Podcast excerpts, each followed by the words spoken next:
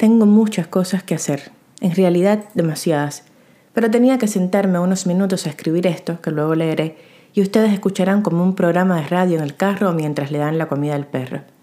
Hace algunos años llevé un diario de las fases de la luna. ¿En qué radicaba? Ponía cómo me sentía durante el ciclo lunar. Las lunas llenas, por ejemplo, me dan pánico.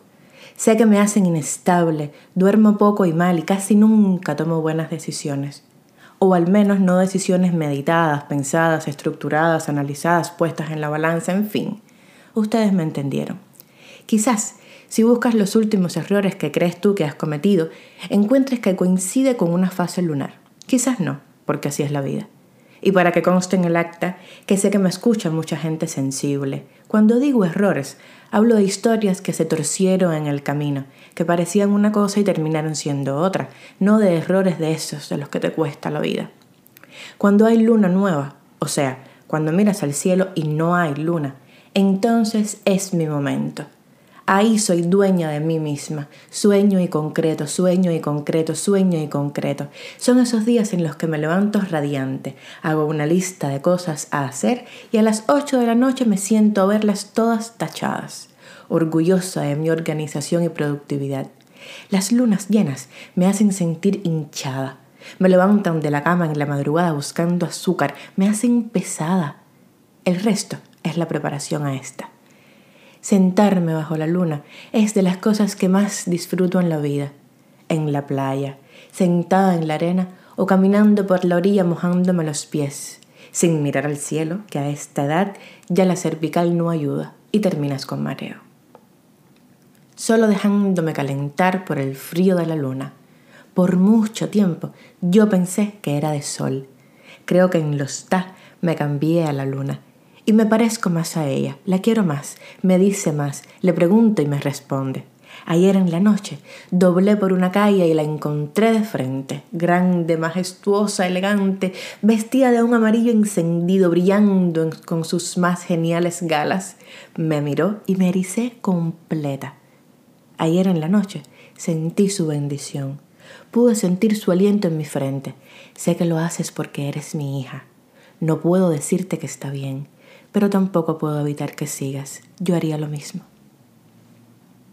Suspiré profundo y tuve deseos de bajarme del carro a dejarme bañar por ella, pero andaba demasiado apurada como siempre y seguí con su calor en la nuca.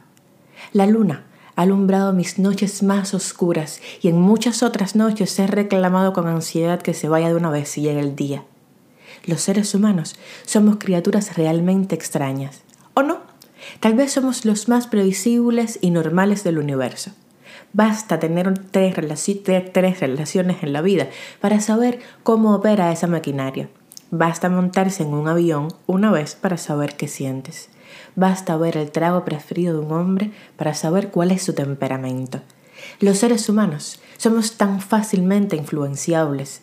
Nos dejamos influenciar por el tiempo, por la estación, por los equipos ganadores, por los partidos ganadores, por los precios con los que cierra la bolsa en Londres, por el estreno de una serie en Netflix, por la salida de un grano en la cara, por la cara de boba de una enamorada, por el grito de placer de una orgasmiada. Acabo de inventar la palabra. Licencias literarias que una se permite en el 2021. Suspiré ayer y suspiro hoy mientras me siento pesada, densa, complicada.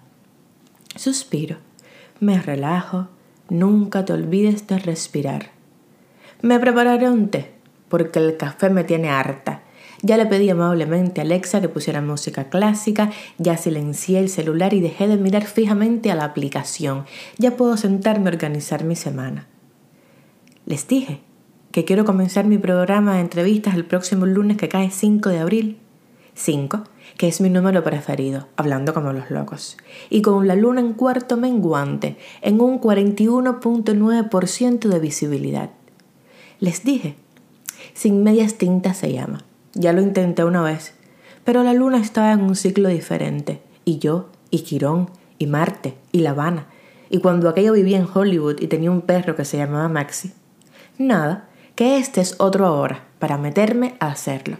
Hablaremos de lunas y de gente interesante que alguna vez te ha hecho vibrar o que lo hará durante el ratico del programa.